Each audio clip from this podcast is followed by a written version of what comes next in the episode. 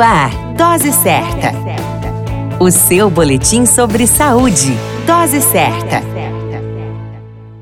Olá, eu sou Júlio Cazé, médico de família e comunidade. Esse é o Dose Certa, seu boletim diário de notícias. E o tema de hoje é câncer coloretal. O mês de março leva a reflexão sobre o câncer coloretal através do Março Azul. Nos países ocidentais, o câncer do intestino grosso e do reto são uma das causas mais frequentes e a segunda principal causa de morte por câncer. A incidência do câncer coloretal começa a aumentar drasticamente ao redor dos 40 a 50 anos de idade e os estudos mostram mais casos em homens do que em mulheres. O câncer coloretal, o câncer do colo do intestino ou reto, geralmente inicia na forma de uma massa com formato de botão na superfície da parede intestinal ou do reto, a qual chamamos de pólipo. À medida que se desenvolve, avança sobre toda essa parede. Os indivíduos com história na família de câncer coloretal apresentam maior risco de desenvolver esse câncer. Um histórico familiar dos chamados pólipos intestinais adenomatosos também aumenta o risco de desenvolver câncer coloretal, ademais de pessoas com as chamadas colite ulcerativa ou doença de Crohn do colo também têm maior risco. Vale lembrar que o risco aumenta com a idade e com o tempo de evolução da doença. O consumo de dietas ricas em gorduras, proteínas animais e carboidratos refinados e pobres em fibras, maior exposição ao ar e água contaminados, sobretudo com substâncias industriais que causam câncer também podem oferecer risco para a doença. O câncer de colo tem mais probabilidade de cura